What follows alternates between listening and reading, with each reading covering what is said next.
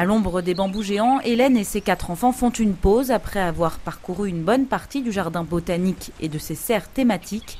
Elle sort tout juste de la serre des orchidées. Elle était assez impressionnée euh, par euh, la beauté de, certaines orchidées. On a appris que la vanille était une orchidée. Je trouve que ça reflète pas mal parce que c'est quand même une ville aussi très très verte. Enfin, nous, c'est ce qui nous a impressionné euh, positivement de voir la végétation hyper prégnante dans cette ville. Fondé en 1808 par le roi du Portugal Don Juan VI, le jardin botanique est connu pour son allée de palmiers impériaux dont les plus hauts spécimens mesurent près de 50 mètres.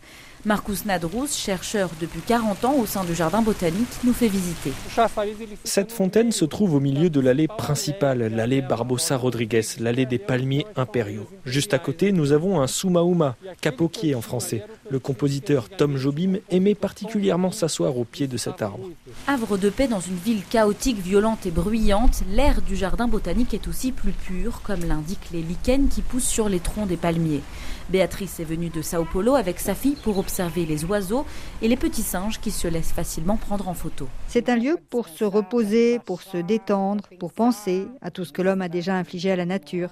Ici, c'est un endroit très important pour le futur, pour nos enfants, car le jardin botanique a avant tout une visée scientifique. Pionnier dans le recensement de la flore brésilienne et des espèces menacées, il abrite le plus grand herbier du Brésil.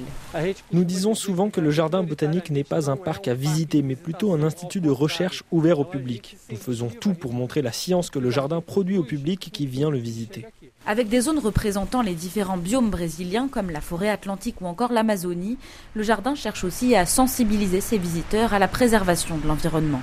Pour restaurer une forêt, il faut entre 50 et 70 ans. Pour la détruire, moins d'une semaine. C'est une vitesse disproportionnée et injuste. C'est pour ça que ce travail de connaissance de la flore est très important, car c'est un outil de conservation. Dans le secteur dédié aux aracées, Marcus nous montre les derniers spécimens qu'il a ramenés d'expédition.